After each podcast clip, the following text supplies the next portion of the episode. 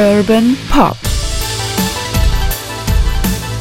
Musiktalk mit Peter Urban.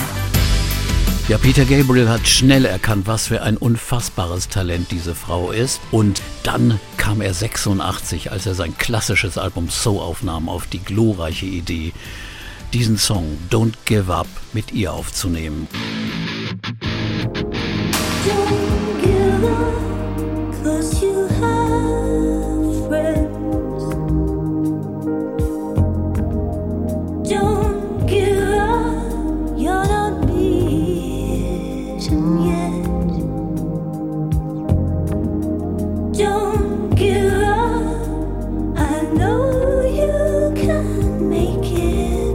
Sprechen heute über Kate Bush und ihre Musik. Wir sprechen eigentlich sogar weiter über Kate Bush, denn wir haben schon einen ersten Teil aufgenommen. Hallo Peter. Hi Oke. Ich bin Oke Bandixen aus der NDR Kulturredaktion. Das ist hier nämlich der zweite Teil über Kate Bush und ihre Musik, über ihre Anfänge, über ihren Mut von Anfang an und ihr Selbstbewusstsein, immer viel auszuprobieren. Haben wir im ersten Teil gesprochen und diesen ersten Teil könnt ihr noch finden in der ARD Audiothek und natürlich auf der NDR-Seite ebenso. So, und jetzt befinden wir uns quasi musikalisch gesehen bei Kate Bush Mitte der 80er Jahre. Was hast du damals von ihr erwartet, wenn man hörte, ah, da kommt ein neues Album von Kate Bush? Was hast du erwartet von ihr? Ja, es dauerte ja immer so ein bisschen. Ne? Also man fand zum Beispiel bei Bushka das Album Never Forever grandios, wahnsinnig toll. Dann bei dem nächsten The Dreaming, da äh, entdeckte ich eigentlich nicht so viel. Es dauerte dann doch bis 85, bis dann wieder also ein Meilenstein passierte. Das ist dann Hounds of Love. Hounds 85. of Love. Und es war auch deswegen möglich, weil nach diesem äh, Streit mit der Plattenfirma über die Dauer der Produktion von The Dreaming, sagte sie, okay, wir bauen jetzt ein eigenes Studio. Und sie hat in dem Elternhaus eine Scheune freigeräumt und da wurde ein Studio eingebaut, ein, ein richtiges High-Class-Studio. Und sie, sie, hatte nun alle Zeit der Welt. Sie musste sich nicht nach, nach Stunden oder gemieteten Stunden in, in, in industriellen Studios richten, sondern konnte einfach aufnehmen, wann sie wollte, zu jeder Tages- und Nachtzeit. Die Eltern waren auch da und äh, es wird beschrieben, wie idyllisch das war. Mitten auf dem Land in diesem wunderschönen Farmhaus. Der Vater rauchte die Pfeife, die Mutter brachte Tee oder Kekse und Sandwiches. Also es war, es war wirklich eine, eine, eine schöne Zeit und sie, sie lebte auch mit äh, äh, ihren Brüder, ihre Brüder arbeiteten mit und ihr Bassist, mit dem äh, war sie also auch befreundet, äh, äh war ihr Partner Del Palmer und äh, man arbeitet dann also gemeinsam in diesem Studio und äh, holte dann immer Gastmusiker für bestimmte Zwecke ran. Also früher war es ja so, man lud die Musiker ein, dann wurde eingespielt und dann gingen die nach Hause. So war es, wenn Kate meinte, da brauchen wir jetzt einen Bassisten oder brauchen wir einen anderen Bassisten und einen anderen Schlagzeuger oder so, dann holen wir den ran. Und so dauerte auch die Produktion drei Jahre, aber Sie war extrem, sagen wir mal, kreativ und produktiv.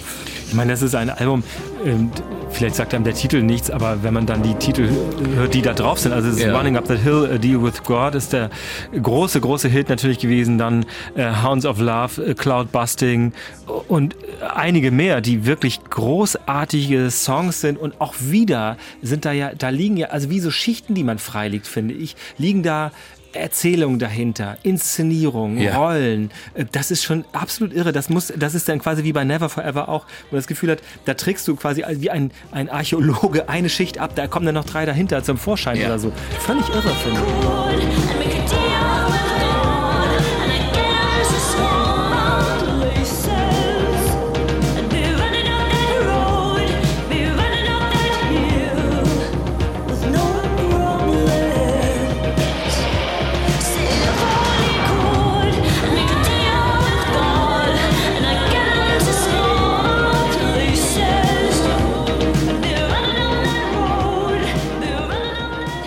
Running Up That Hill auch.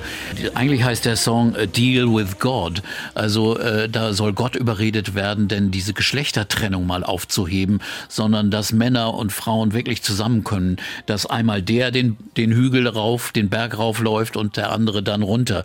Die Plattenfirma hat dann aber erreicht, dass der Song Running Up That Hill genannt wird, weil man hatte Angst in katholischen Ländern, wer, also wenn man einen Vertrag mit Gott abschließen will oder mit Gott handeln will, dass das dann äh, der Platte, dem Erfolg der Platte schaden könnte. Also man war immer da sehr vorsichtig hatte, bei der ne? EMI, Also, ja, bei der EMI. Aber, aber jedenfalls Hounds of Love ist auch ein, ein, ein Song, da fängt dann ein Filmzitat an, äh, sie wird gejagt. It's in the trees. It's coming.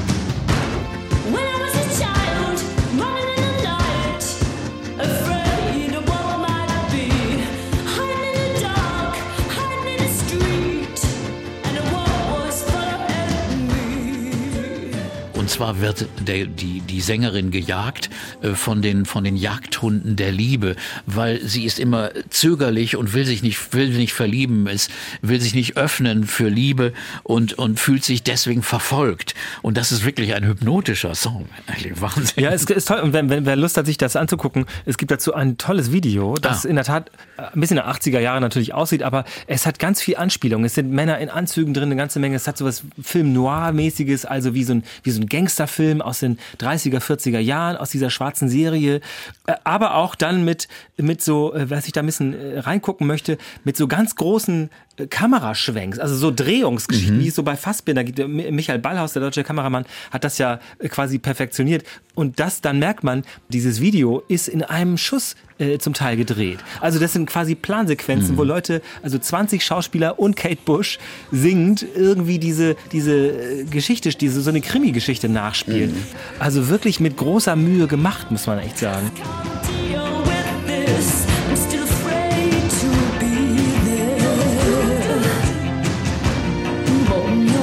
Arms of love.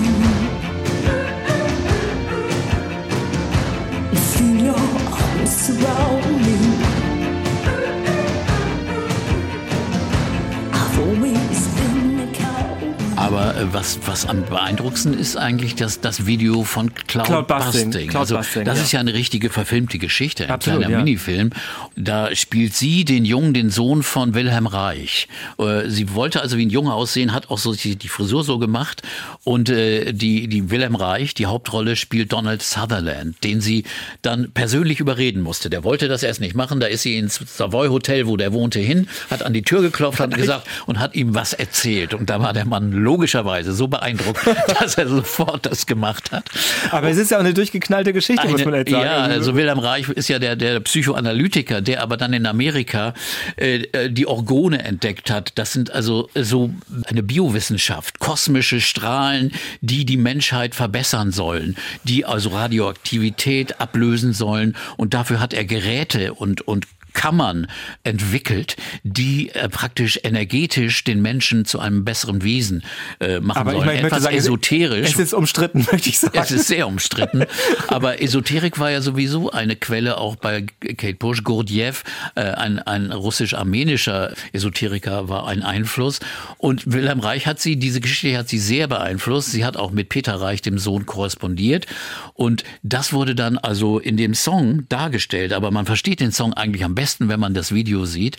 Denn der hat Maschinen erfunden, eine Maschine, äh, mit der er seine Orgone, seine Strahlen in den Himmel gesch geschossen hat, um äh, Regen zu erzeugen. crying.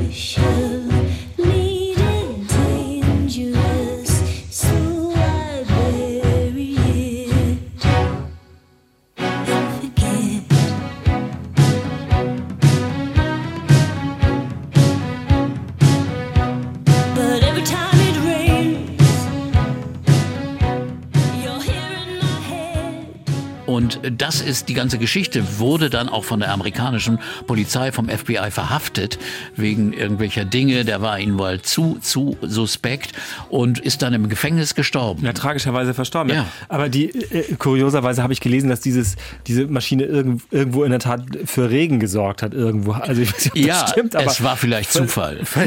Es ist, auf jeden Fall ist es, äh, also man sieht daran, Kate Bush macht sich nicht nur viele Gedanken, sondern sie hat auch die Gabe, in der Tat jetzt also historische Elemente in einer literarisierten musikalischen Form und dann noch wieder visualisiert äh, herzustellen Ja. als Künstlerin. Das ist ein irrer Transformationsprozess, finde ich. Und am ambitioniertesten, am äh, ehrgeizigsten eigentlich war die, die, die zweite Seite der Platte. Damals wurde es ja noch als A- und B-Seite auch veröffentlicht, obwohl das auch als CD schon rauskam gleich. Äh, Das ist eine Suite, die hieß The Ninth Wave. Und da ging es um die Geschichte einer Frau, die in einer Rettungsweste im Meer schwimmt und am Ertrinken ist. Und das wird in, in, in sechs Liedern wird das dargestellt. Also das ist unfassbar beeindruckend. Just one hand held up high. I can blot you out, out of sight. Peekaboo, peekaboo, little love. With just my heart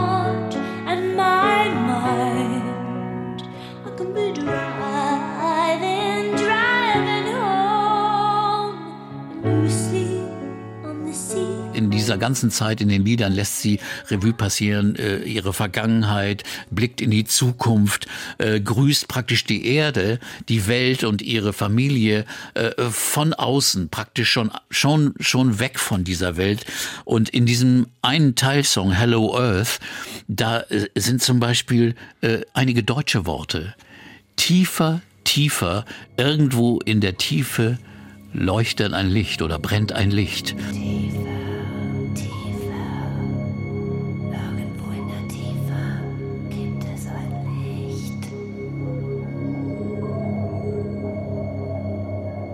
Und das soll ein Song sein, ein, äh, ein, ein Text sein, den sie von Werner Herzogs Nosferatu oder man sagt auch vom Petersens Boot. Das fand sie nämlich auch sehr faszinierend, die Verfilmung vom Boot. Daher hat sie das inspiriert. Warum das nun in Deutsch ist, weiß keiner so richtig, aber äh, auch das ist sehr geheimnisvoll. Das ist also eine, eine wirklich beeindruckende Szene.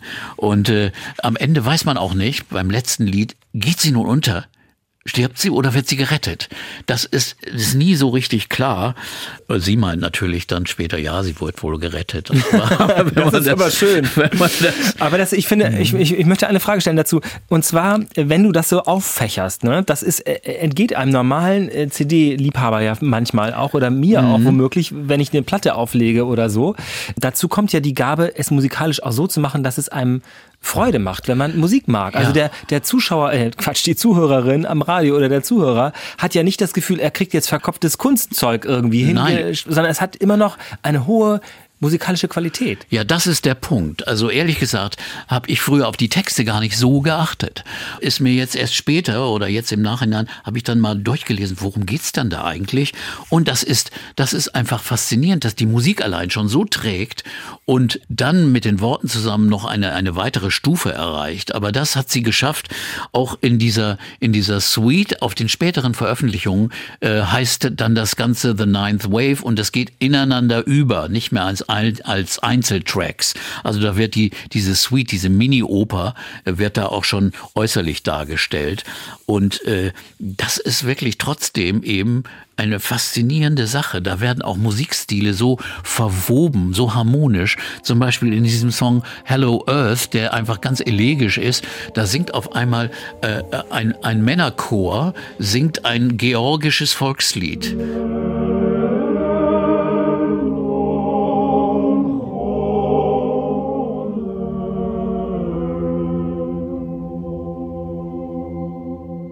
Das hat sie wirklich von Herzogs Nosferatu, das da zitiert ist.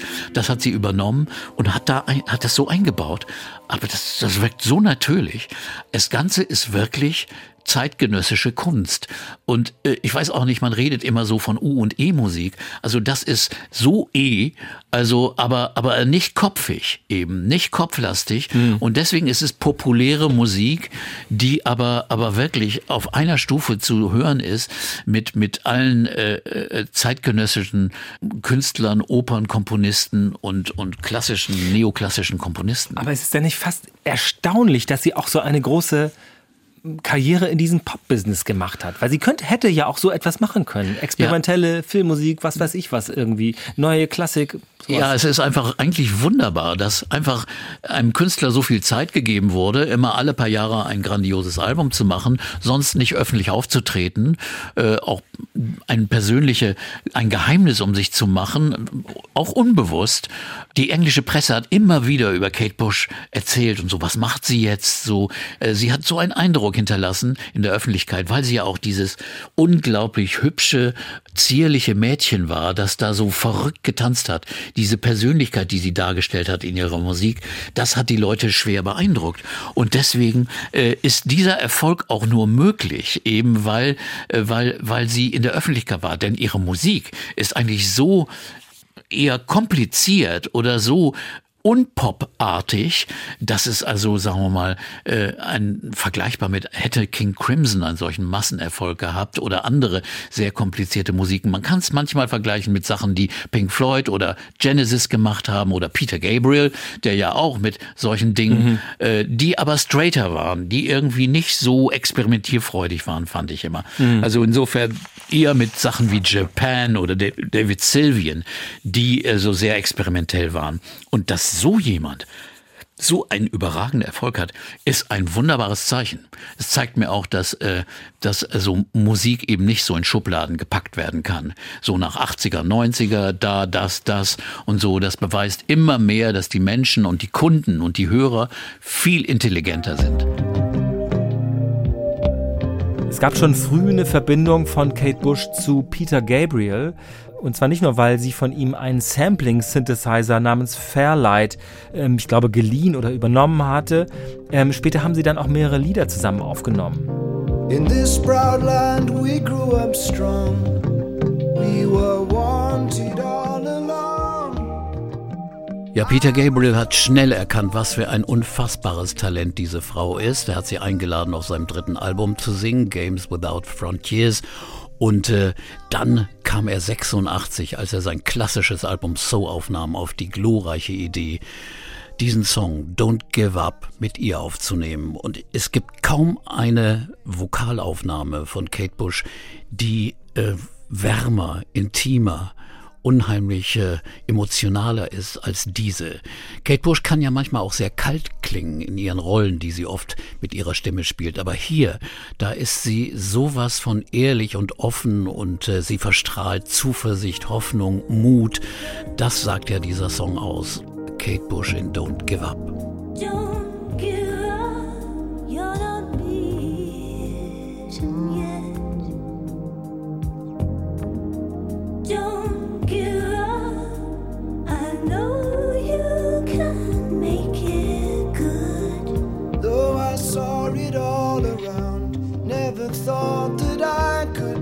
Mitte der 80er Jahre gab es in Großbritannien ja zwei Ereignisse, zu denen ganz viele bekannte Menschen aus der Musik zusammengekommen sind. Also Band Aid einmal, Do They Know It's Christmas und Live Aid. Ja, und eigentlich fällt richtig auf, wenn man da hinguckt, dass Kate Bush gar nicht dabei gewesen ist. Gibt es dafür eigentlich eine Erklärung? Lebte sie so, weiß ich nicht, abgeschieden oder war sie so zurückgezogen oder was war der Grund? Also es war wirklich nicht so, als ob äh, Kate Bush nicht engagiert wäre. Nein, sie hatte in der Zeit 84, 85 sehr, sehr viel zu tun. Sie hat Hounds of Love aufgenommen, zu Hause in ihrem Homes-Studio. Und da war so viel zu tun. Und sie war die Frau, die immer die Kontrolle haben musste. Also insofern musste sie sich um alles kümmern. Und da war für andere Dinge keine Zeit. Und das ist der einzige Grund. Ich glaube, sie wäre da gerne aufgetreten. Sie hätte da gerne mitgemacht. Aber gerade 85 bei Live Aid, in der Zeit wurde ihr Album äh, final produziert, gemischt und da ist sie dann einfach äh, sehr konzentriert gewesen und hat sich nicht um solche Dinge wie einen Live-Auftritt zu kümmern, denn ein Live-Auftritt war für sie ja sowieso was Besonderes. Sie hat ja 79 nur ihre Tournee gemacht und ein Live-Auftritt war für sie ja sowieso nicht äh, so geplant, denn sie hatte ja sechs Jahre lang nicht auf der Bühne gestanden. Insofern wäre das Live-Aid-Konzert sowieso was sehr, sehr Besonderes gewesen. Aber ehrlich gesagt, sie hatte einfach keine Zeit. Sie hat ja, ich glaube, 1986 dann bei einer Fernsehsendung namens Comic Relief ein bisschen albernes Duett gesungen mit Rowan Atkinson, also dem Mr. Bean-Darsteller. Ähm, da ist sie dann schon aufgetreten. Ist nicht so, dass sie sich für diese Dinge nicht eingesetzt hätte oder interessiert hätte. Gehen wir mal zurück zu Kate Bush und ihrer Musik Mitte der 80er Jahre. Es blieb ja dann noch ein bisschen kompliziert, was die Musik anging. The Nee. Sensual World 1998, das ist gar nicht so einfach, aber es war ein großer Erfolg außerdem. Ja, aber es ist eben auch, wer, da fängt sie an, das Album. Und äh, sie, äh, Ulysses von James Joyce ist ja ein Stream of Consciousness, ein großer, langer Traum, der da, ein Strom, der da sie fortgesetzt wird. Und das Ende des Buches ist äh, die Rede von Molly. Von Molly Bloom, ja. Molly Bloom, der Frau. Und das wollte sie eigentlich übernehmen. Er bekam aber die Erlaubnis von der, von der Familie von Joyce nicht und hat dann praktisch daraus eine Geschichte gemacht.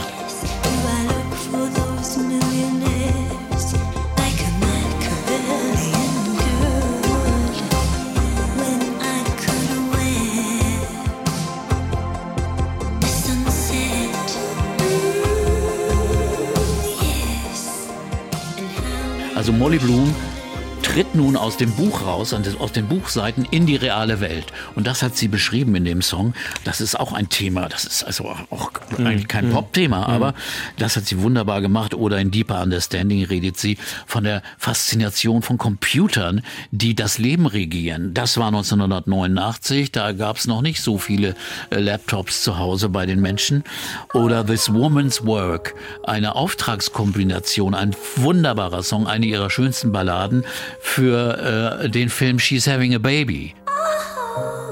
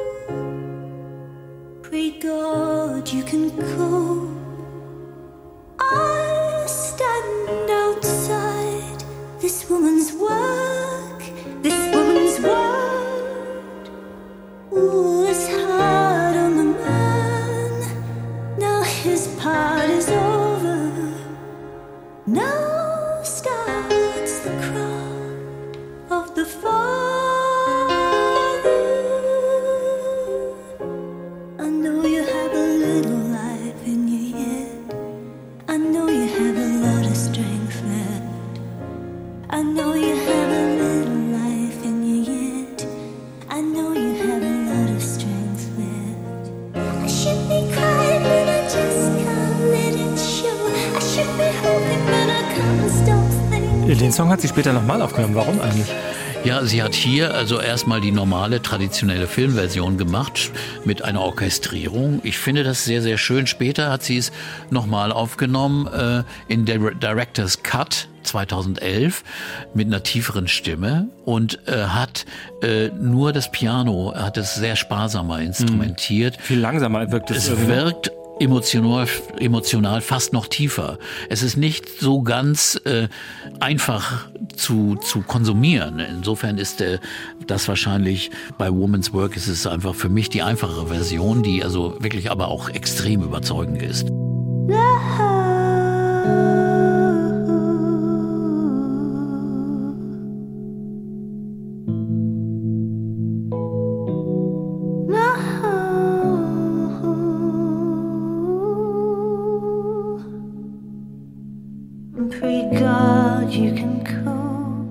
Alle paar Jahre verschwinden. Man muss sich das ja mal klar machen. Also, ne, wir haben am Anfang, äh, Ende der 70er kommen da ähm, alle paar Jahre, zwei Jahre, ein Jahr mal dazwischen. Und dann sind auf einmal drei Jahre zwischen The Dreaming und Hounds of Love. Sind drei Jahre, dann sind schon vier zu, Ja. ähm, zum nächsten Album und dann wiederum vier zu The Red Shoes. Ja, da und dann sind es danach zwölf Ja, Jahre. aber das, ist da, gerade bei The Red Shoes ist sehr viel passiert. Ihre Mutter ist gestorben, ihr Lieblingsgitarrist Alan Murphy ist gestorben. Sie hat sich von ihrem Partner von Del Palmer getrennt.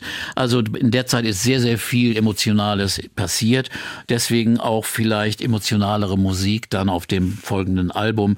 Äh, da sind schon Songs drauf. Äh, Moments of Pleasure ist ein Song 1993 auf The Red Shoes, der von Trauer spricht, äh, auch von, von Mystik und Esoterik. Und äh, dann gibt's, äh, das ist auffällig an diesem Album The Red Shoes, sehr viele Gastspiele, Stargastspiele. Eric Clapton spielt bei einem Song, der sicher nicht einer ihrer besten ist, aber er spielt einfach wunderbar Gitarre darauf. And so is love. So we've got, isn't that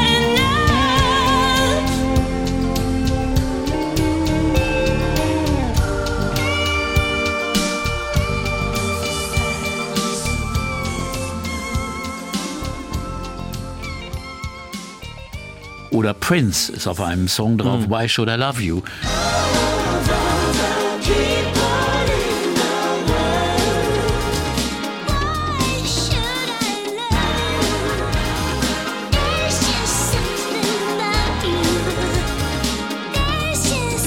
Deutlich zu hören und äh, Gitarre spielt er und singt mit. Die beiden haben sich sehr gut verstanden. Kate hat auch auf einem Prince-Album gesungen. Das hat er aber so leise gemischt, dass man sie kaum hört. Aber, aber bei ist ihr ja- ist Prince schon zu erkennen. Lustige, lustige Verbindung, finde ich. Und die leuchtet Ja. einem auch sofort ein. Eben Leute, die sehr ähm, spezielle äh, künstlerische, sagen wir mal, sehr sensibel sind, was künstlerische Prozesse angeht. Und dann aber auch so natürlich im Produktionsprozess wahnsinnig viel Arbeit reinstecken. und sagen, immer die Vision haben. Kontrolle haben. Also Stimmt, Prince ja. ist ja auch Ja. jemand. Der hat ja nichts gemacht, da hat ihm keiner was gesagt, er hat alles allein gemacht. Und bei Kate ist es so ähnlich. Mhm. Alle Musiker sagen immer, ja, wir spielen das und so, aber, aber sie sagt uns das. Also, also diese Frau hat so eine Macht anscheinend Mhm. gehabt, einfach über ihre überzeugende musikalische Qualität. Sie ist ja auch eine wunderbare Pianistin.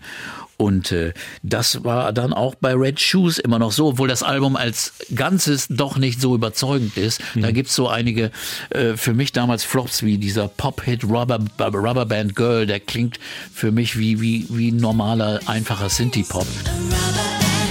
Den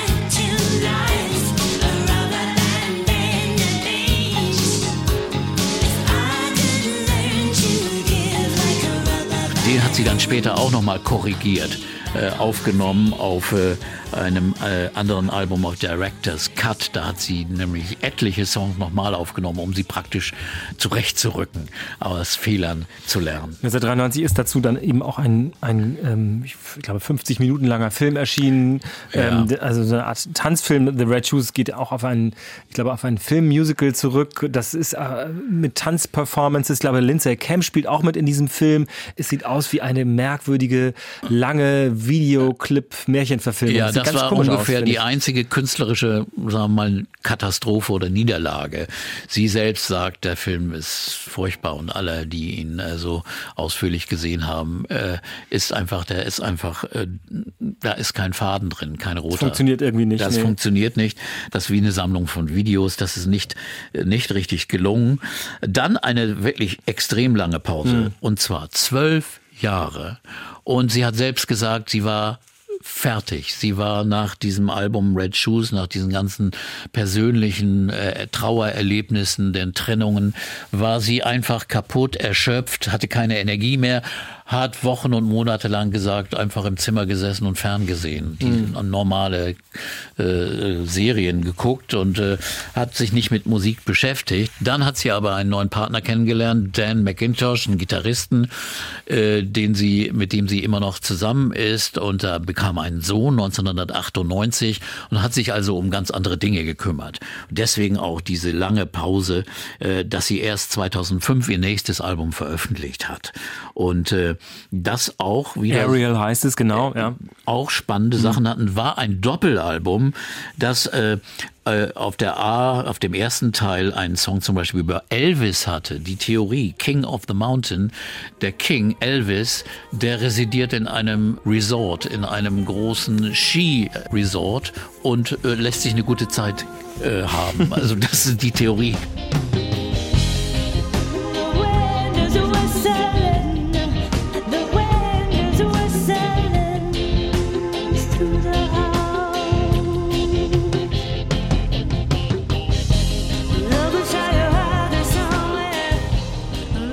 Dann ein Song über Pi, also da konnte man sagen, die vielleicht Zahl ist es Pi, ja. Zahlenmystik, äh, äh, wo sie Zahlen singt. Also und man fragt sich, haben die eine gewisse Bedeutung? Ja, aber ich find's toll. Ja. Ich muss echt sagen, sie, sie hat wirklich, sie hat immer einen eigenen Film laufen. Das Ja. ist irgendwie toll. Ich, ein, ein Song, ich habe den Namen, den Titel des Songs gerade nicht parat. Das, da geht es um ihre Waschmaschine. Das finde ich ist auch ein Knaller, ehrlich Ja, gesagt. Sie singt über ihre Waschmaschine. Ja, Und wie war sich da wichtig die, in der die Zeit. Kleidungsstücke, ja, aber wie sie offenbar zuschaut, wie sich Kleidungsstücke vermischen Ja. in der in der Trommel. Then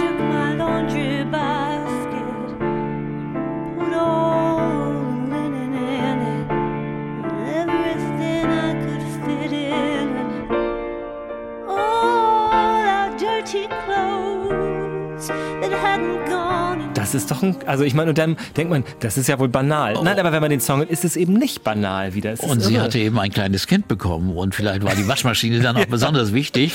Und diesen Sohn, dieser ihr Kind Albert, Bertie genannt, für den hat sie ein wunderbares Lied, eine eine eine Hommage geschrieben, eine Ode im Renaissance-Stil, also mit Renaissance-Gitarre. Wunderschön, der heißt auch Bertie.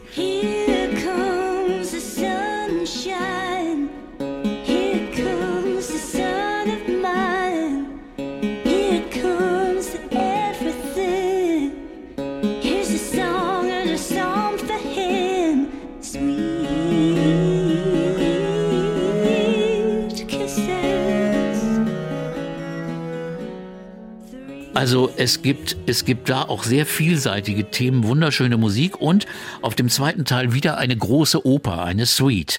An Endless Sky of Honey heißt diese Suite. Das sind diverse Songs, die einen Tag in der Natur beschreiben, mit vielen Vögelzwitschern naja, das ist so- und Schilderungen von Sonnenaufgang, Sonnenuntergang. Also eine Naturliebe ist jetzt hier aufgetaucht, die vielleicht immer da war, aber die jetzt hier auch mal ausführlich musikalisch beschrieben wurde, in einer wirklich ganz, ganz runden, äh, in einem, Song einem Songzirkel, einem Songkreis oder in einer Suite. Ganz, ganz beeindruckend.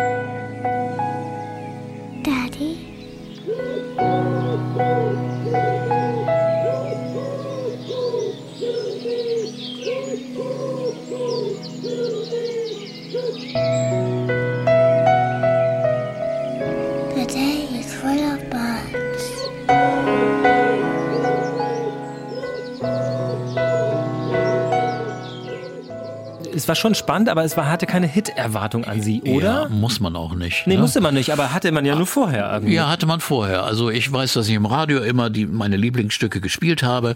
Und aber ob das nun Hits wurde oder so, das ist eigentlich, ja, für sie vielleicht ist es wichtig, für die Plattenfirma, äh, ob das Album verkauft. Ich glaube, es war nicht mehr so wichtig. Sie hat nun alles erlebt und alles gehabt und äh, in den Bereichen. Und da war es, glaube ich, nicht wesentlich. Sie musste natürlich immer wieder die Frage beantworten, warum gehst du nicht auf Tournee? Und da hatte sie immer wieder gesagt, ja, weil ich mich mit anderen Dingen beschäftigen will. Und dann kam jetzt auch etwas dazu. Sie ist nicht sehr, sehr leicht älter geworden. Also sie, sie hatte immer das Problem, sie war bekannt geworden als diese Elfe, diese, diese wunderbar äh, aussehende tanzende Elfe. Und jetzt klagte sie dauernd darüber, dass sie nun zu viel Gewicht zugenommen hätte und sowas, was Unsinn war. Auch damals zeigen Bilder, dass es totaler Quatsch war. Sie hatte immer noch dieselbe Ausstrahlung, vor allen Dingen dieselbe Stimme. Aber es fing dann an, dass Interviews nur noch per Skype gemacht wurden, aber ohne Bild. Oder, oder nur am Telefon. Also eine, eine seltsame Zurückgezogenheit, die äh, sie wirklich über die nächsten Jahre auch beibehalten hat. Eigentlich sehr, sehr schade. Ich, ich hör- hörte, oder man hörte auch immer von, dass, dass Kate Bush auch Bühnenangst habe. Also, weiß nicht, niemand von uns be- beiden kennt sie persönlich, aber das würde natürlich in zu so einem, zu so einem Problemat. Nein, das glaube ich eigentlich überhaupt nicht, sondern ich glaube, dass sie einfach diesen Anspruch hatte, immer das Optimale zu bieten. Nicht einfach sich hinzustellen mit einem Piano oder mit einer kleinen Band und ihre Songs zu singen, sondern nein, es musste inszeniert werden, eine Aufführung sein, wie sie es ja auch dann 2014 in London gemacht hat, 22 Tage lang, äh, mit einem, äh, mit Theatergeschichten, mit, mit Props, mit, mit Bühnenbildern und mit, mit einem riesigen Aufwand. So wollte sie es eigentlich nur machen. Und ich meine, die Alternative hätte viele Leute befriedigt. Also die Leute wären, hätten Sehnsucht gehabt, sie einfach am Klavier zu sitzen, zu sehen. Mhm. Gute Band mit, ja. mit ihrer großen Stimme. Und du siehst in den Aufnahmen auch von 79, wie toll die live gesungen hat. Kein falsches Tönchen, nichts bei diesen schwierigen Songs. Und äh, auch bei den Aufnahmen von 2014, die ja als 3, 3 CD-Box erschienen sind, Before the Dawn, da sieht man, da hört man, äh, da ist nichts korrigiert worden. Das wird betont auch im, im, in, in dem Booklet. Da steht, wir haben nichts korrigiert und so, wie fantastisch sie singt. Damals war sie 56, äh, äh, 55, 6, ja 56. Also, also das Alter kann keine Rolle gespielt haben. Ich habe gelesen, dass es einen Roman gibt, der heißt äh, Waiting for Kate, wo jemand offenbar auf das neue Album, ich weiß nicht, was das für eine Handlung ist dieses Romans, aber auf jeden Fall wartet jemand um etwas zu tun oder nicht zu tun, immer auf das nächste Album von Kate Bush. Und da kann man Ja. ja nur lange warten. Ja. Ähm, in diesem Fall hat man lange gewartet, nämlich nach, ähm, nach Ariel kommt ähm, dieses Director's Cut Album, über das wir schon gesprochen haben. Aber auch sie, wirklich sehr, sehr spannend. Da hat sie absolut, nämlich ja. Songs neu wieder aufgenommen und zum Beispiel durfte sie jetzt diesen Joyce-Text aus, aus Ulysses, Mhm. durfte sie jetzt verwenden. Jetzt hatte sie die Erlaubnis bekommen und dann hat sie das nochmal als Flower of the Mountain, hat sie das nochmal aufgenommen und andere Songs auch. Also das war schon auch ganz faszinierend. Vor allen Dingen, jetzt kam ein Einfluss dazu, sie, sie kam wieder zurück auf natürlichere Instrumente, besonders auf einen grandiosen Schlagzeuger, Steve Gadd, einen der berühmtesten Jazz- und, und, und Pop-Rock-Schlagzeuger, den es gibt. Äh, Der äh, wurde von ihr verpflichtet und der hat ihr auf Direct, Director's Cut äh, die Schlagzeuge gespielt und auch auf dem Folgealbum im selben Jahr. Das war nämlich eine richtige Explosion von, von, von Energie, die da stattfand, 2011. Das war nämlich ein, ein grandioses, lustiges Album, 50 Words for Snow. ich, war, ich war echt wirklich skeptisch, muss ich sagen, weil ich auch dachte, was ist das denn wieder jetzt von Kate Bush? Und es ist umwerfend. Ich kann es nur so sagen. Es ist wirklich auch so, auch da wird man reingezogen, es handelt alles von Schnee. Mhm. Es ist, das ist ein, ein, das ist quasi die Definition eines Konzeptalbums. Ja. Und der Titelsong kommt daher, weil die Eskimos haben 50 Worte, über 50 Worte für Schnee, verschiedene Ausdrücke. Und das hat, fand sie so faszinierend und hat sie daraus dann einen Song gemacht, wo ein bekannter Schauspieler dann äh, diese rezitiert hat. Ja, Stephen Fry macht das. Stephen Fry, ja, zur und, und, Musik. und das ist das Tolle ist, er, er sagt diese ganzen Worte Ja. und sie sagt immer sowas zwischendurch wie 35 to Ja. go or more to go oder genau. so. Also ganz so toll. als Trost für ihn, du musst noch 20. Ja, also, und mehr ist es nicht. Aber Ja. es spielt auch gar keine Rolle, weil man denkt, was für ein tolles Konzept. Wenceslas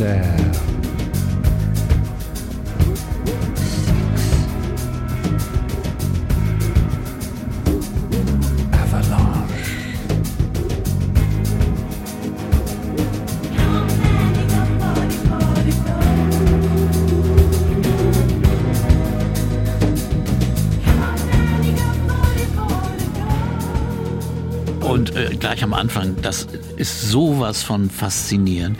Sie singt ein Duett mit ihrem Sohn, Bertie. Und sie sagte, sie hat das Album eigentlich gemacht, um die Stimme, die, die Jugendliche, die Kinderstimme, die hohe Stimme von Bertie äh, zu dokumentieren. Denn der singt wie ein Engel. In hoher Sopranstimme singt er den Song mit ihr Snowflake.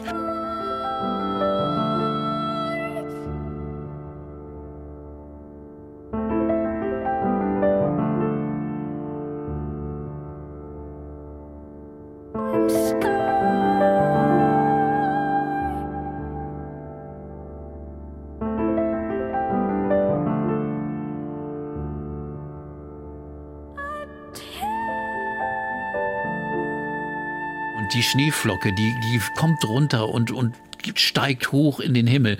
Also das ist so faszinierend, wie der kleine Junge auch singt. Der war damals ja 98, 98 geboren. Der war damals Ja, zwölf, ne? zwölf. Und danach bekam er den Stimmbruch. Da hätte er es nicht mehr aufnehmen können. Und dann gibt's noch andere fas- faszinierende Songs wie Lake Tahoe oder dann mit Elton John das Duett Snowed In at Wheeler Street. When we got to the top of the hill, we saw Rome burning. I just let you walk away. I've never forgiven myself. I saw you on the steps in Paris. You were with someone else. Couldn't you see that should have been me? Just walked on by. Also zwei Liebhaber, die ewig getrennt sind, die nie zusammenkommen. Er und sie singen dieses Duett. Das ist auch also ein Ja, Highlight. Es, ist, es ergreift einen sehr. Mein, mein Lieblingssong ist Misty, der Ja. einen auch so, wo man wo ich auch dachte, was ist das denn wieder? Und man kommt von diesem Lied nicht los.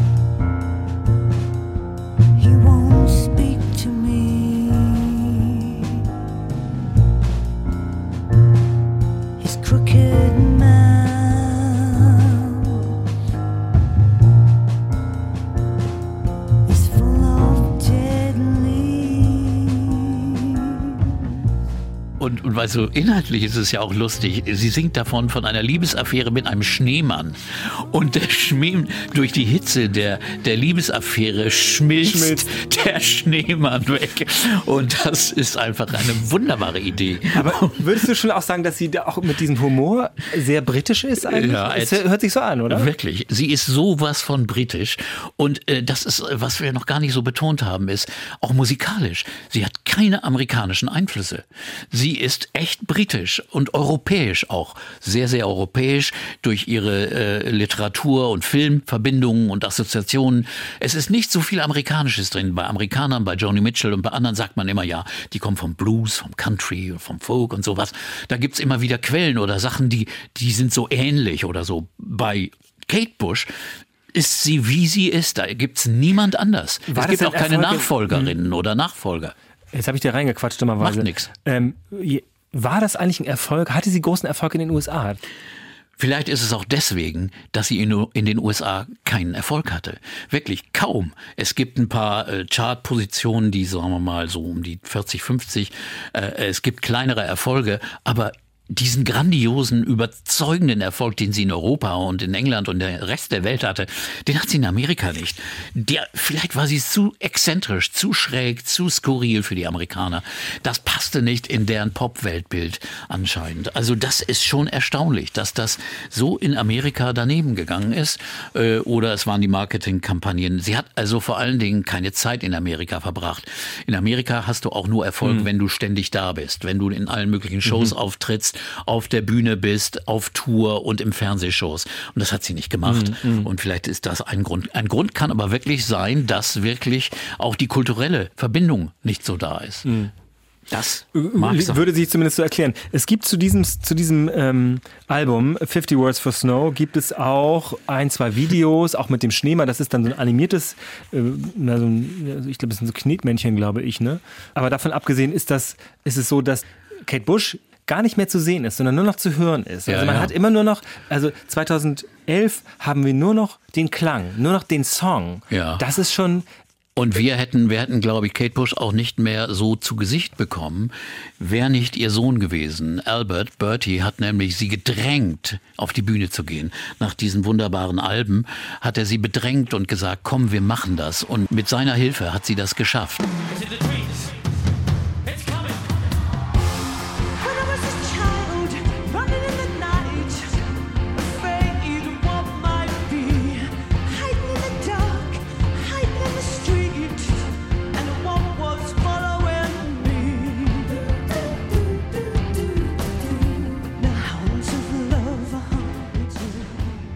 Sagt nachher, ich bin ihm so dankbar, dass er mich praktisch gezwungen hat, es zu tun und er hat mich so unterstützt. Er spielt äh, eine Schauspielerrolle auf der Bühne bei diesen Konzerten, die dann 2014 in London stattfanden, bei dieser Inszenierung eigentlich. Fantastische Musiker, Omar Harking beim Schlagzeug und andere sind da zu hören und es ist wirklich inszeniert, teilweise mit Filmeinspielungen, wo sie, da sieht man die Kate Bush noch im Wasser liegen, also mit wirklich sehr, sehr äh, in ihrer Rolle, wie sie immer ist, sehr mutig, sehr ambitioniert.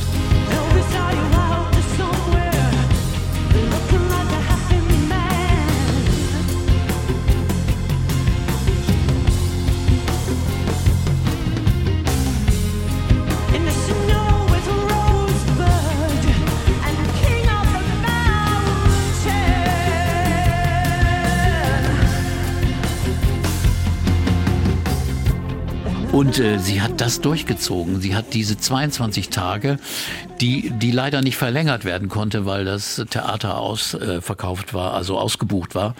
Diese 22 Termine waren in einer Viertelstunde waren die ausverkauft.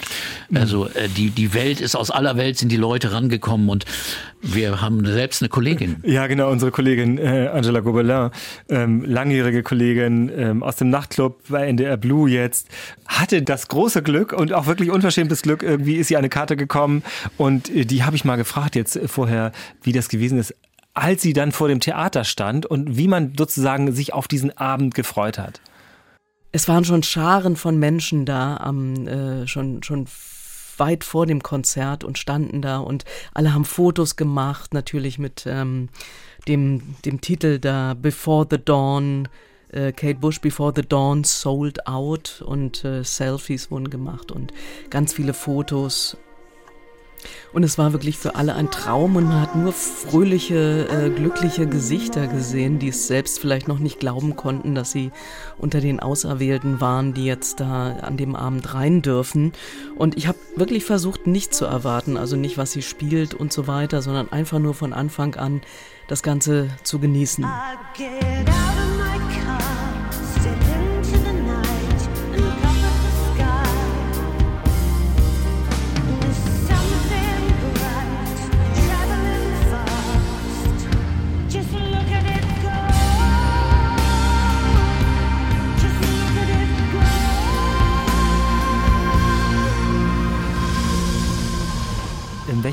Theater was? Äh, Hammersmith Apollo heißt es jetzt. Es ist aber das Hammersmith Odeon, in dem sie 79 ihre erste Tournee aufgenommen hat. Also es ist dieses Theater 5000 Plätze. Okay, das ist also ihr auch vertraut offenbar. Ja, dann. genau. Und ähm, wir haben äh, Angela Gobelin noch gefragt, also ich habe sie noch gefragt, wie dieser Abend dann verlaufen ist. Und das ist, was sie geantwortet hat. Ja, das war ein toller Moment, als sie auf die Bühne kam. Und äh, das Interessante war, sie war, das war so mystisch, aber trotzdem völlig normal. Es war von allem etwas. Sie war schwarz gekleidet, barfuß auch im ersten Teil, ähm, hatte irgendwie auch was Schamanisches an sich, äh, aber auch kindlich, erwachsen, locker, humorvoll, überhaupt nicht prätentiös oder, oder äh, dievenhaft, sah ihrem Alter entsprechend auch äh, ich meine, das sagt man jetzt bei Männern gar nicht, muss man bei Frauen ist auch bekloppt, dass man das so sagt, ähm, äh, war eben nicht mehr das, das junge, schlanke Mädchen und, sondern war einfach eine tolle, eine tolle Frau, die gleich von Anfang an eine unglaubliche Bühnenpräsenz hatte. Und äh, das war wirklich wunderschön und auch die Band, äh, man hat sogleich diese Freude äh, kam rüber. Diese Freude kam rüber auf das Publikum, dass die auch richtig Lust hatten zu spielen und diesen Abend jetzt mit uns zu verbringen.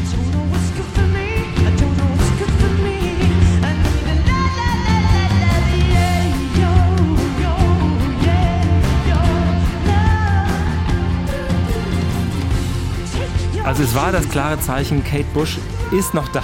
Ja. Kann es immer noch alles. Und die Welt, ich meine, die Presse, ich habe mir nochmal die, die Artikel nachher äh, im Archiv angeguckt, äh, man war hingerissen Also insgesamt. ein überragender Erfolg, wirklich. Und man hat natürlich dann gleich wieder viel zu viel erwartet, weil äh, das kam Gott sei Dank als, als Audioalbum heraus.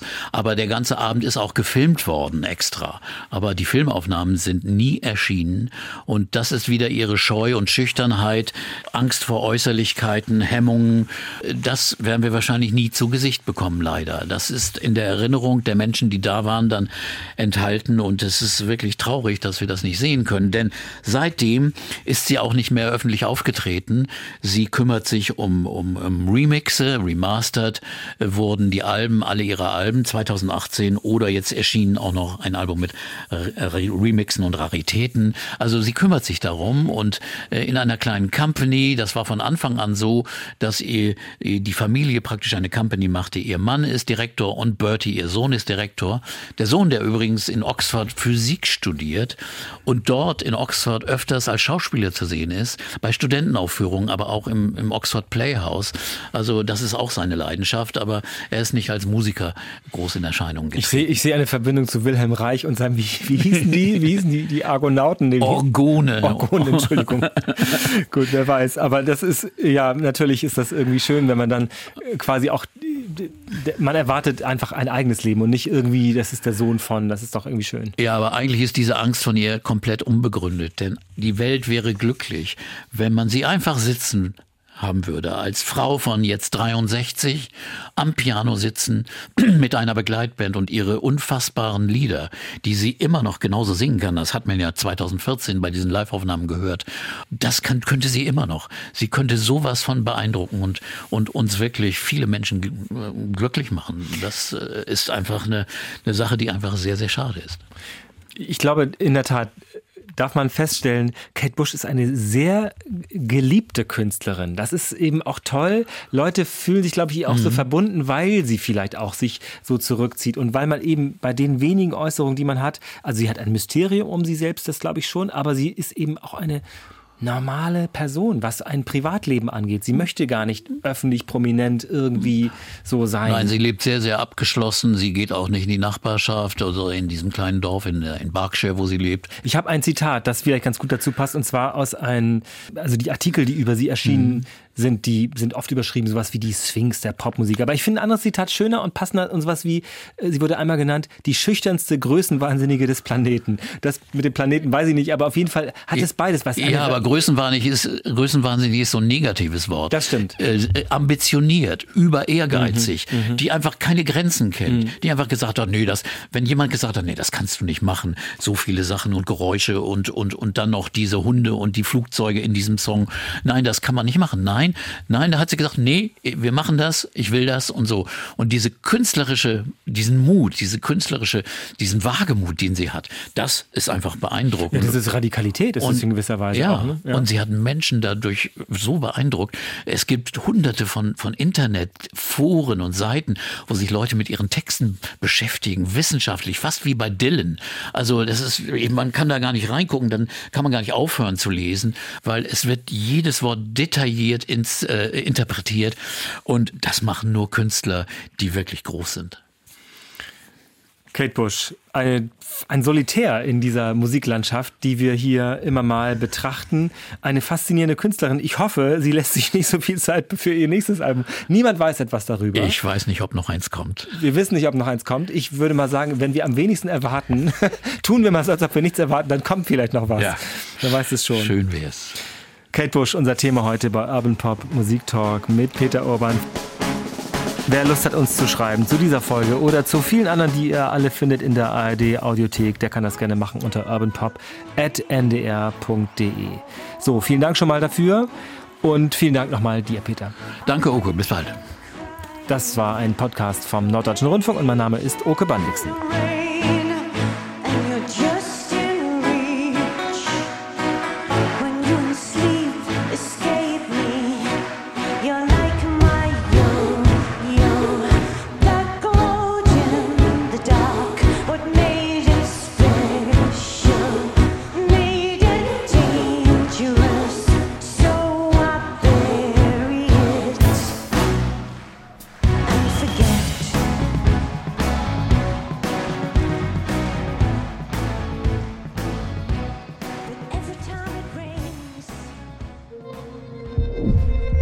Man wünschte sich ja eigentlich, dass die Regeln, die es gibt, also schon seit langem, dass die umgesetzt und befolgt würden. Swiss Secrets. Swiss Secrets. Ein Datenleck enthüllt geheime Informationen über 18.000 Konten bei der Schweizer Großbank Credit Suisse. Hier stopfen sich ja korrupte Eliten die Taschen voll und das Geld fehlt hinterher für den Bau von Schulen oder für das Gesundheitswesen. Die Daten zeigen, über Jahre hinweg hat die Bank auch fragwürdigste Kunden akzeptiert. Darunter Geldwäscher, Drogenhändler und andere Kriminelle. Das kam diesen Mitarbeitern sehr seltsam vor. Sie vermuteten, dass dahinter wohl Korruption oder irgendetwas anderes stecke. Mein Name ist Benedikt Strunz. In der neuen Staffel des NDR Info Podcasts Organisiertes Verbrechen nehmen wir Sie mit bei unserer Recherche zu korrupten Politikern und kriminellen Managern. Und wir verfolgen eine neue Spur in einem der größten Krimis der deutschen Wirtschaftsgeschichte, dem Siemens-Schmiergeldskandal.